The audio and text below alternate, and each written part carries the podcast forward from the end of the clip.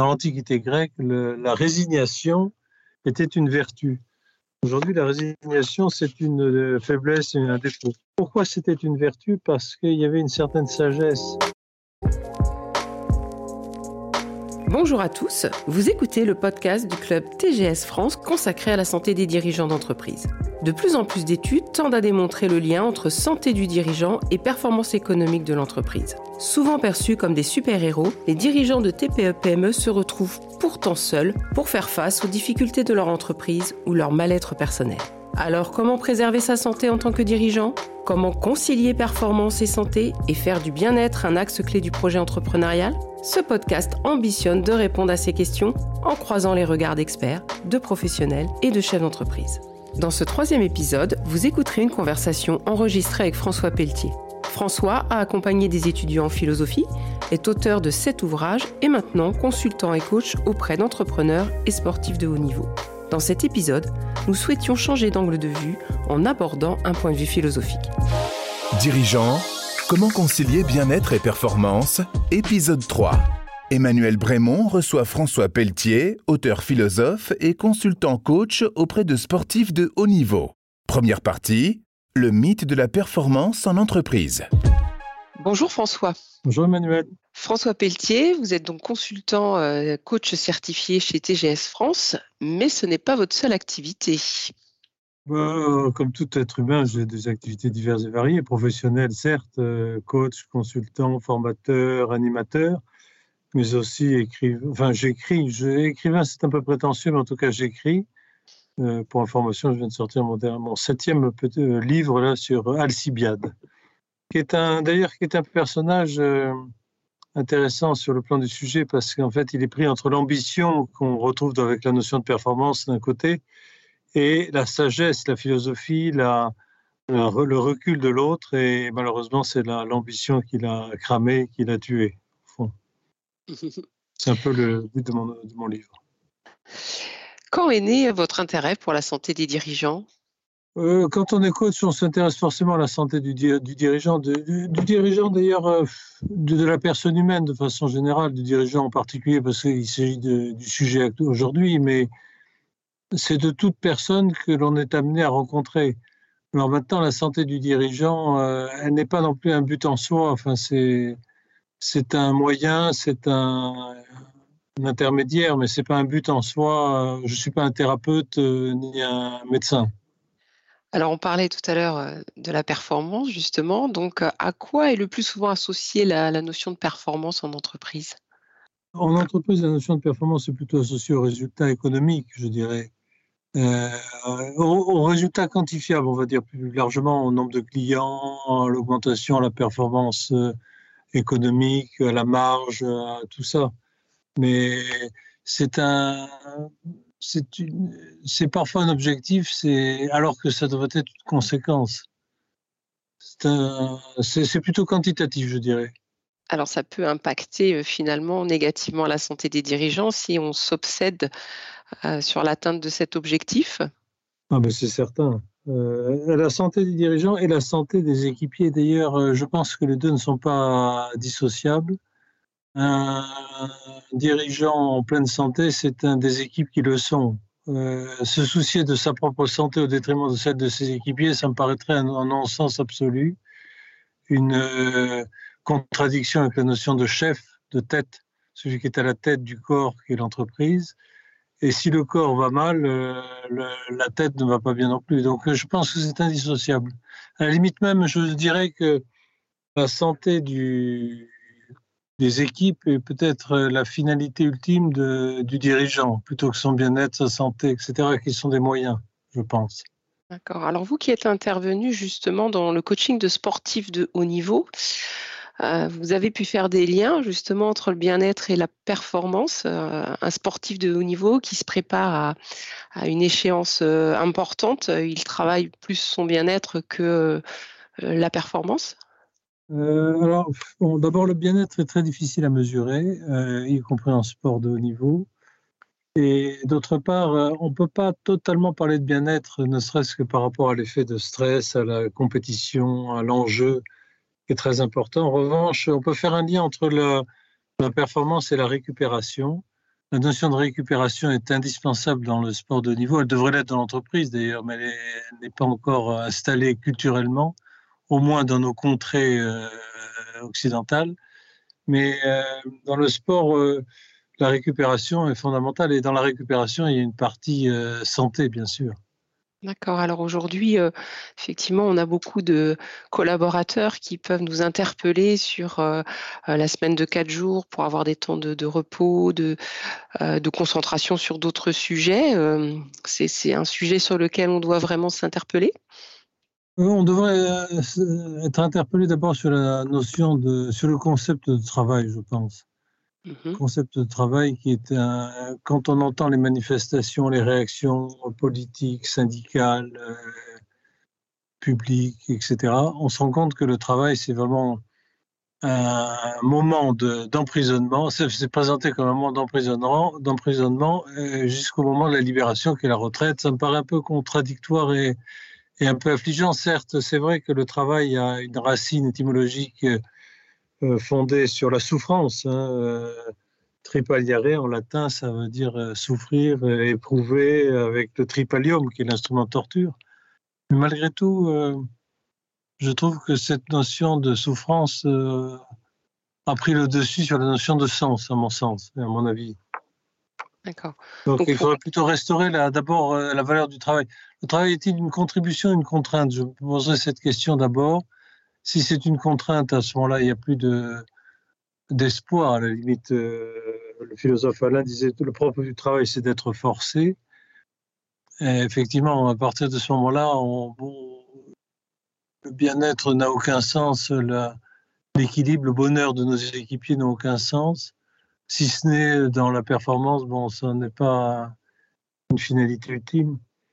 Mais si en revanche on considère le travail comme une contribution, une contribution sociale, une contribution intellectuelle, une contribution euh, à sa propre euh, existence, euh, non pas uniquement en termes de biens matériels, mais en termes de biens spirituels aussi et intellectuels, à ce moment-là, peut-être qu'on restaure le rapport entre le travail et la santé, me semble-t-il, davantage. Alors, si on doit travailler le sens dans l'entreprise, plus que la, notion de performance, par, où on commence? Comment on s'y prend? Je dirais d'abord qu'il faudrait éviter, il faudrait analyser tous les écueils que l'on associe au travail. Alors, certes, il y a un travail intéressant, un travail pénible, mais réduire la personne à sa seule contribution collective, déjà, me paraît être un, un premier biais.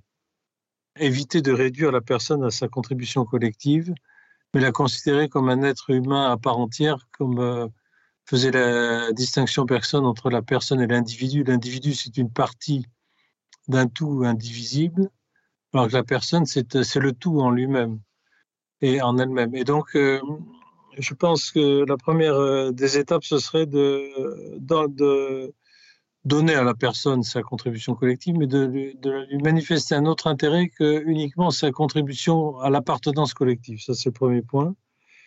Ensuite, réduire le travail à l'enjeu capitalistique euh, me paraît être un biais dramatique. L'homme ne serait plus qu'un moyen pour la, la richesse.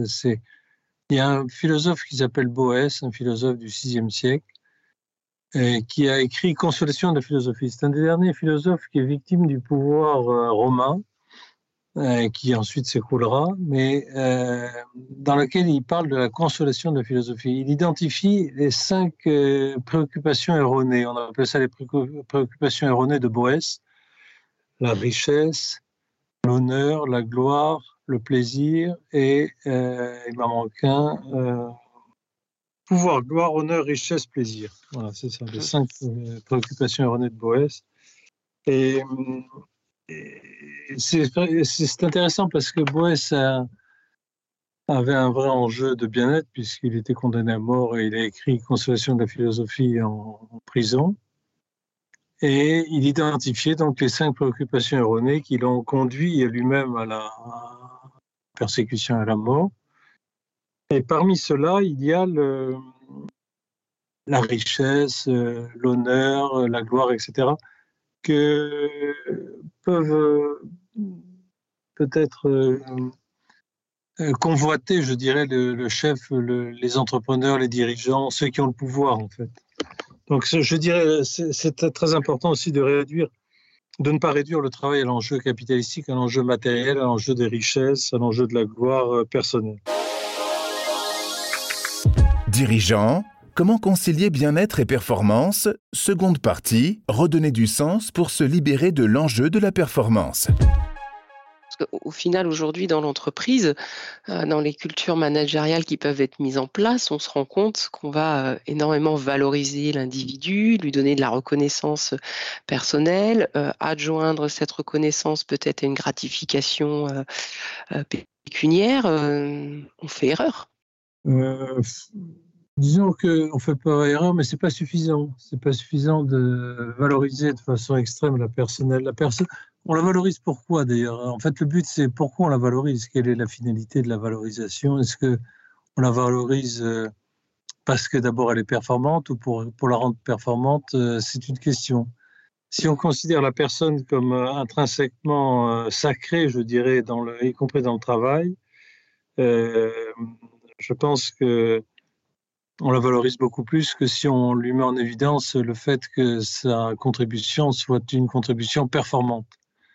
Performance, c'est une conséquence, c'est un résultat, c'est ce qui résulte d'eux, d'ailleurs étymologiquement, c'est ce qui résulte d'eux, euh, et notamment de la singularité de la personne, de ses efforts, de sa contribution personnelle.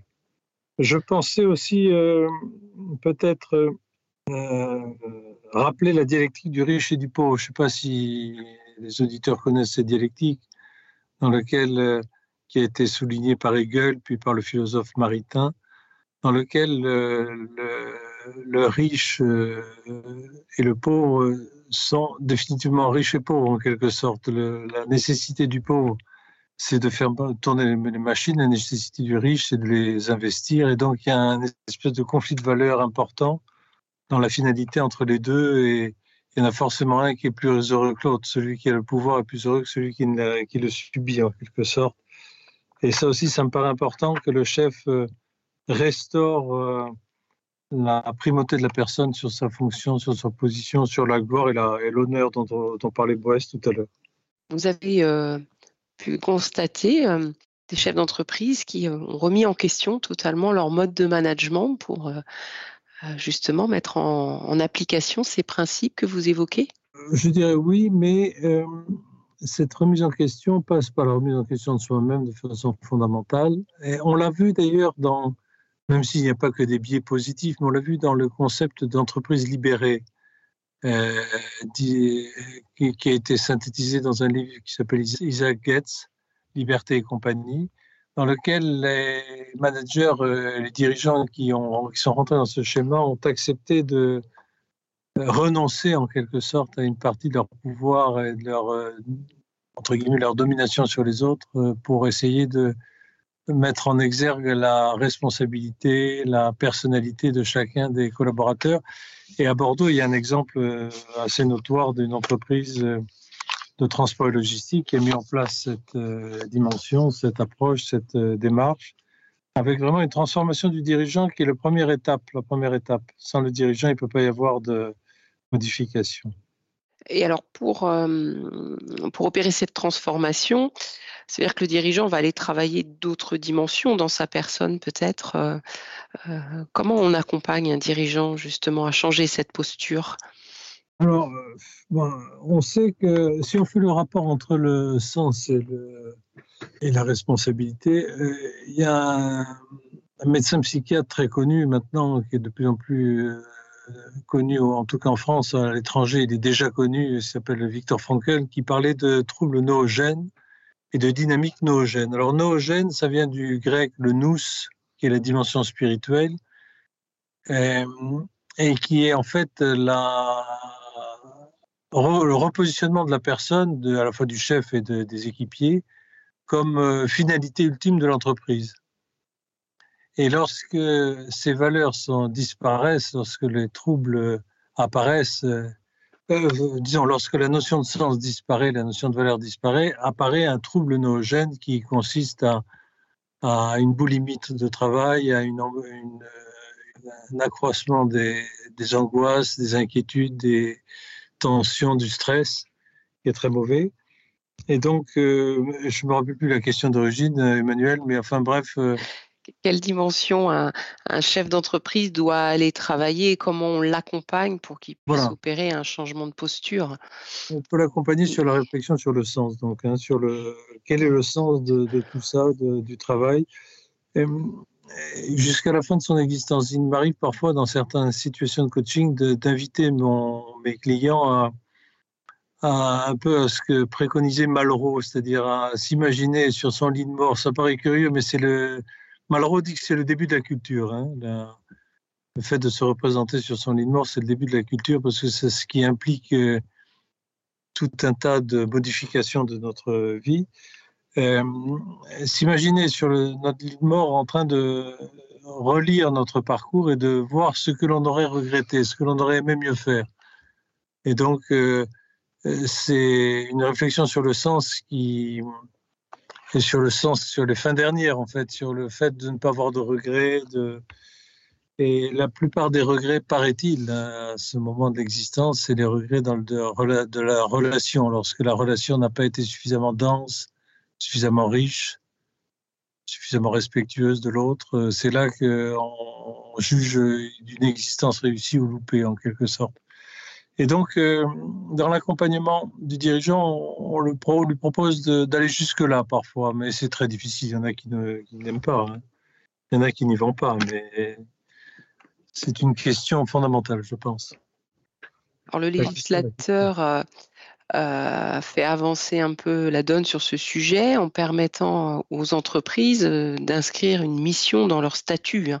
On parle d'entreprise à mission, donc c'est le début de quelque chose. Là, si on commence à, focaliser l'ensemble des acteurs sur la, mission euh, à délivrer dans la société. Euh, oui, euh, c'est une bonne chose si euh, la mission, si la finalité n'est pas faite pour soit coller aux exigences réglementaires, soit pour coller aux, exigences de performance. S'il y a un détachement de la... Je, pense notamment aussi à chaud, là, vous savez, les chefs officiers, happiness officers. Vous avez entendu parler de ça, je ne sais pas si ça, dit quelque chose. Oui, ça a été très à la mode euh, ces dernières années. Très à la mode, mais euh, on, voit que l'impératif, euh, vous devez être heureux parce que nous l'avons mis en œuvre, on sait que ça ne marche pas. La composante du bonheur ne dépend pas que de cette mise à disposition de certaines réglementations, de certaines organisations.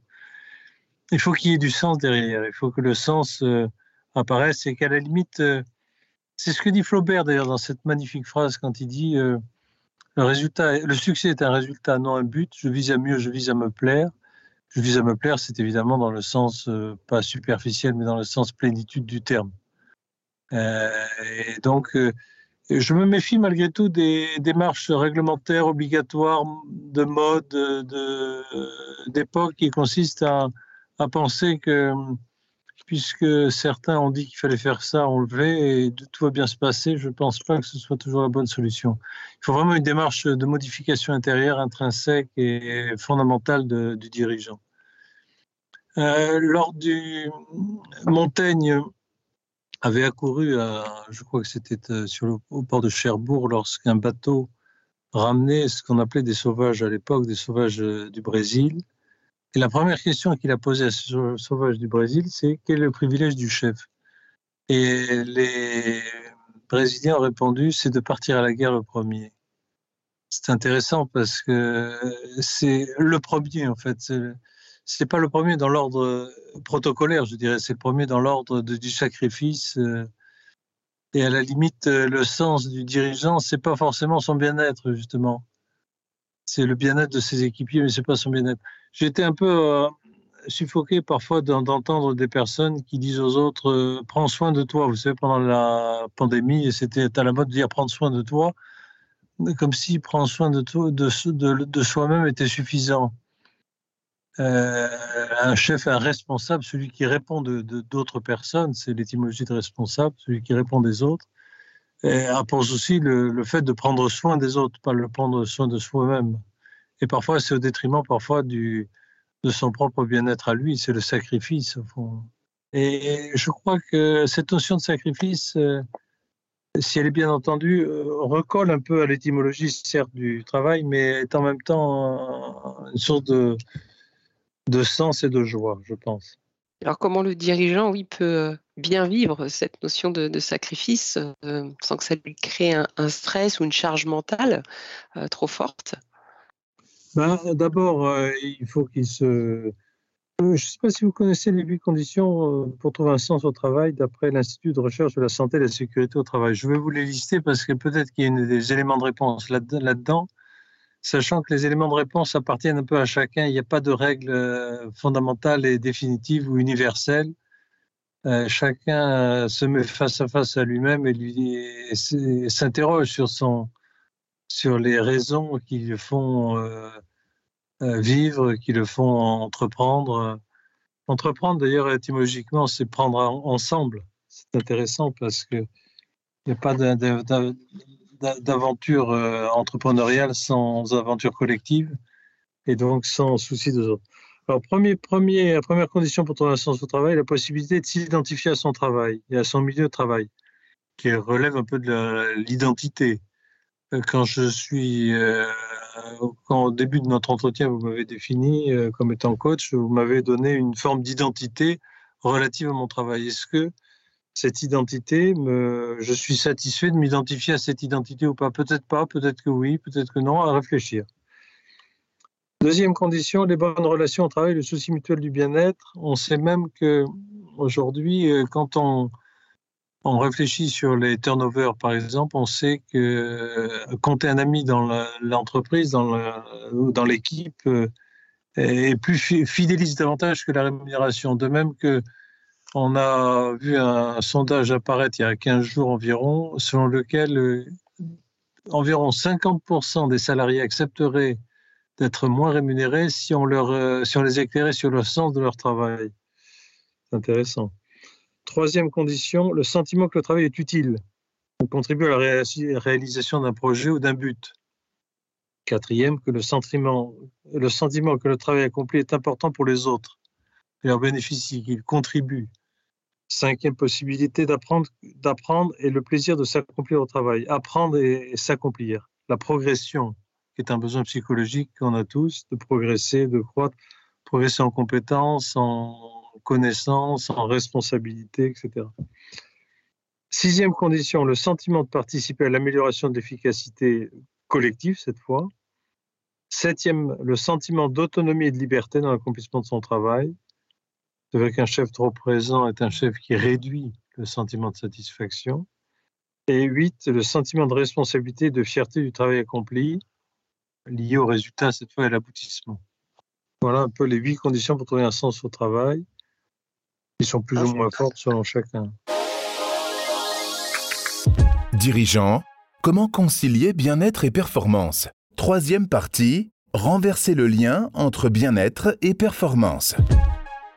Ça implique qu'il y a une vraie réflexion à avoir sur euh, les valeurs, la façon dont on collabore ensemble et dont on communique tous ensemble.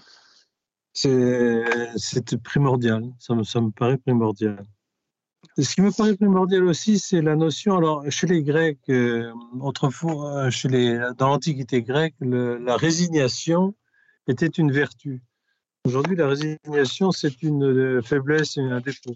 Pourquoi c'était une vertu? Parce qu'il y avait une certaine sagesse dans la résignation à ne pas poursuivre ce qui était futile, inutile ou dégradant pour soi ou pour les autres. Et puis, il y a des limites. Euh, la nature nous, induit des limites dans, notre euh, travail, la nature euh, en tant que telle ou la nature de, chacun de nos équipiers. Et du coup, cette résignation était une vertu.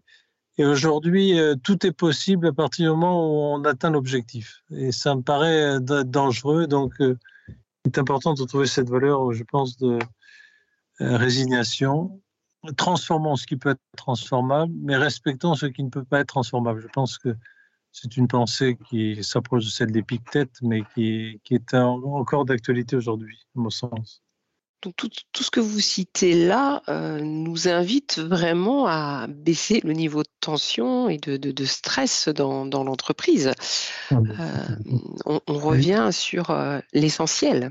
On revient sur l'essentiel, on revient sur Frankel d'ailleurs qui avait développé le...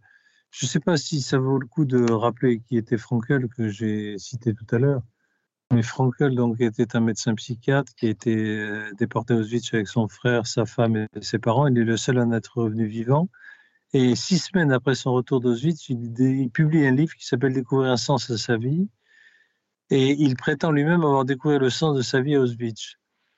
Et parmi les observations et les sept euh, clés qu'il ont fait survivre à Auschwitz, il y en a une qui, qui nous concerne particulièrement dans ce sujet, c'est l'hyperintention. En fait, il a constaté que ceux qui voulaient, qui se battaient euh, de façon euh, majeure pour survivre, mouraient les premiers. Et cette hyperintention, cette obsession à la performance, au résultat, à l'efficacité, à l'aboutissement, à l'atteinte de, de, de, son propre objectif, qui est souvent un orgueil euh, qui peut être démesuré dans certains cas, nous conduit à, générer ce que l'on craint, c'est-à-dire on n'est pas performant, on perd nos capacités, notre fluidité, notre euh, euh, lucidité.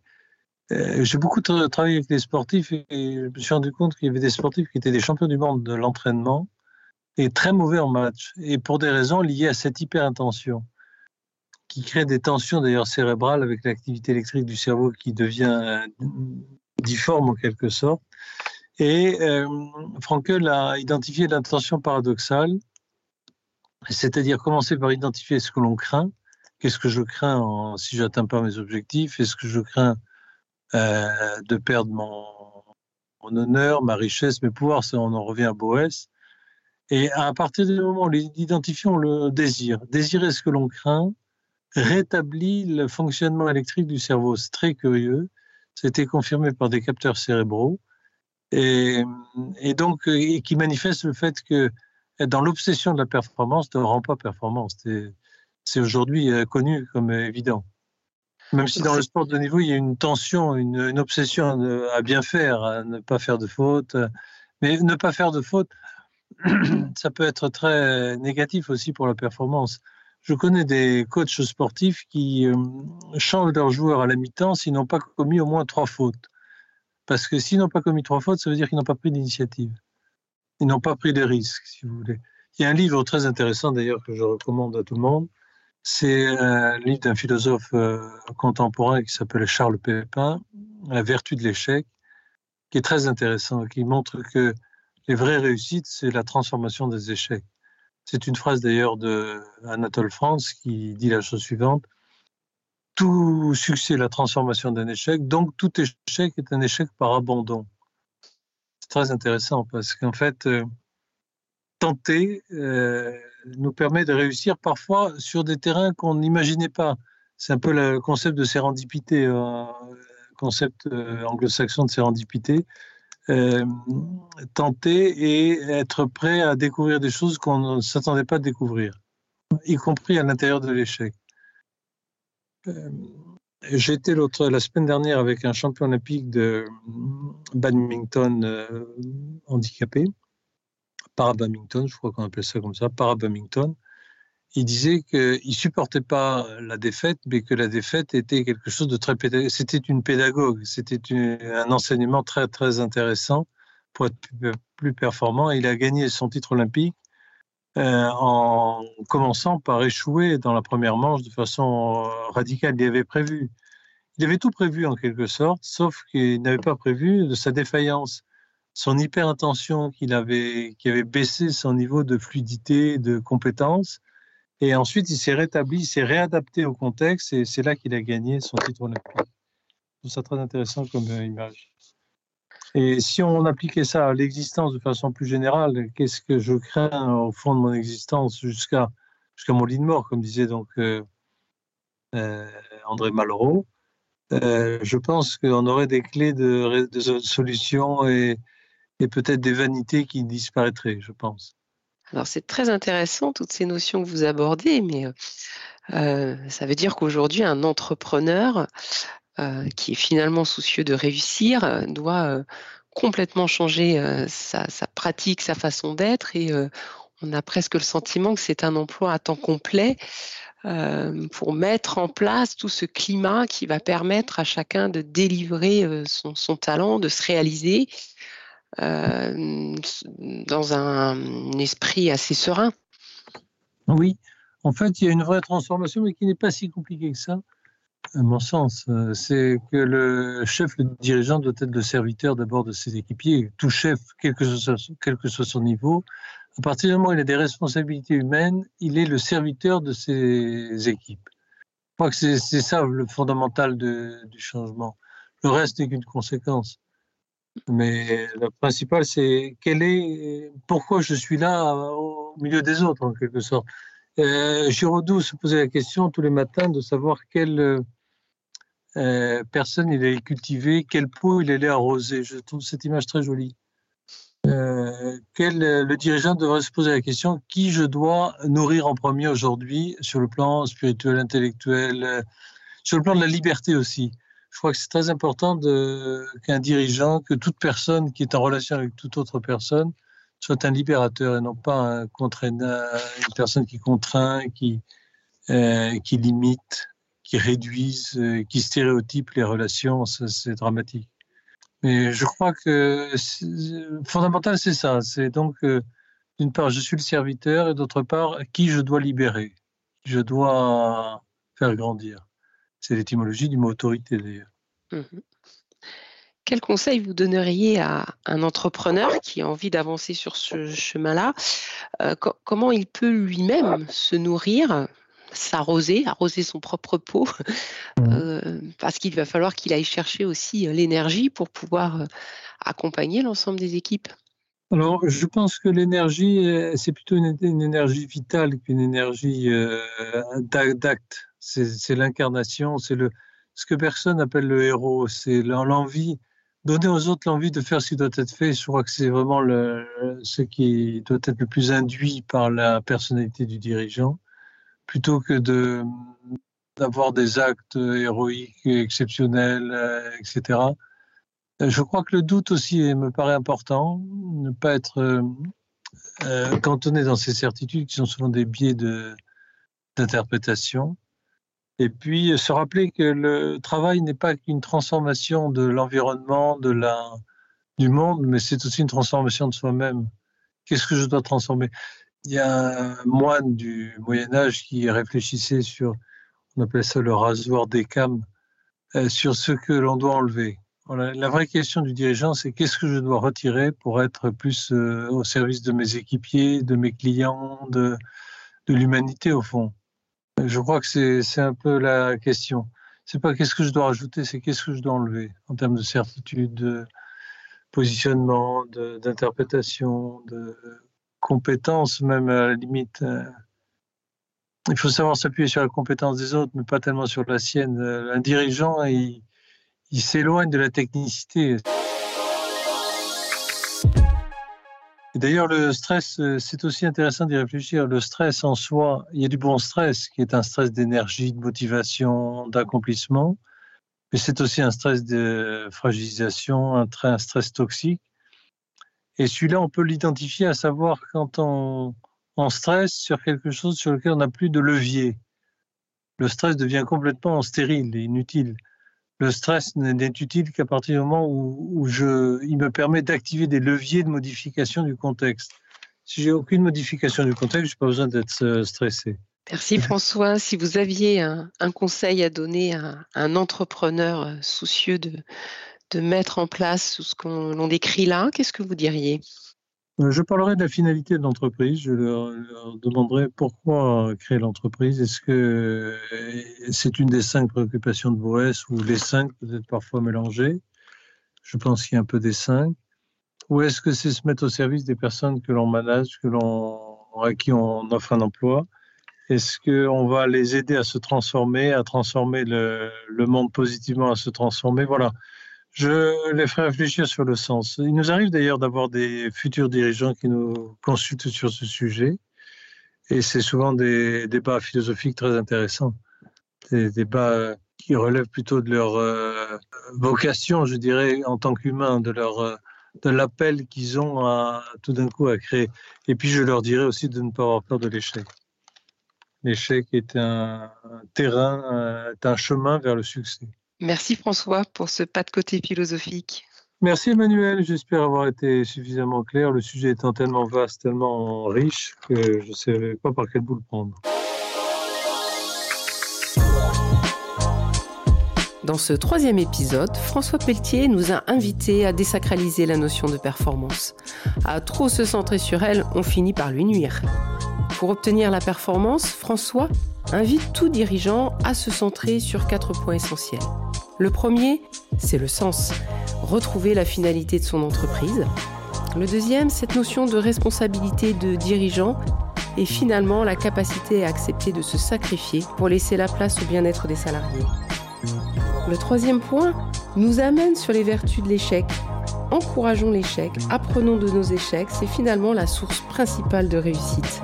Quant au dernier point, il nous invite à lâcher prise et à travailler notre capacité à renoncer pour laisser la place à un stress plus stimulant, plus positif. Nous vous invitons à écouter les autres épisodes qui vous apportent des éclairages différents sur le lien entre la santé du dirigeant et la performance économique des entreprises. Nous avons croisé différents regards, identifié différentes pratiques pour préserver votre santé et votre performance. Si vous avez aimé cet épisode, nous vous invitons à retrouver François Pelletier dans son dernier ouvrage Les derniers jours d'Alcibiade aux éditions L'Armatan. Et pour euh, nous encourager, nous vous invitons à le partager. À bientôt! Dirigeant, comment concilier bien-être et performance est un podcast original du club TGS France. Le club TGS France est un club de réflexion, d'échange et de débat pour les entrepreneurs dont la devise est réfléchir, décider, agir. Quatre fois par an, les membres du club se réunissent au cours de conférences pour un temps d'information et d'échange sur des thématiques au cœur des préoccupations des entrepreneurs.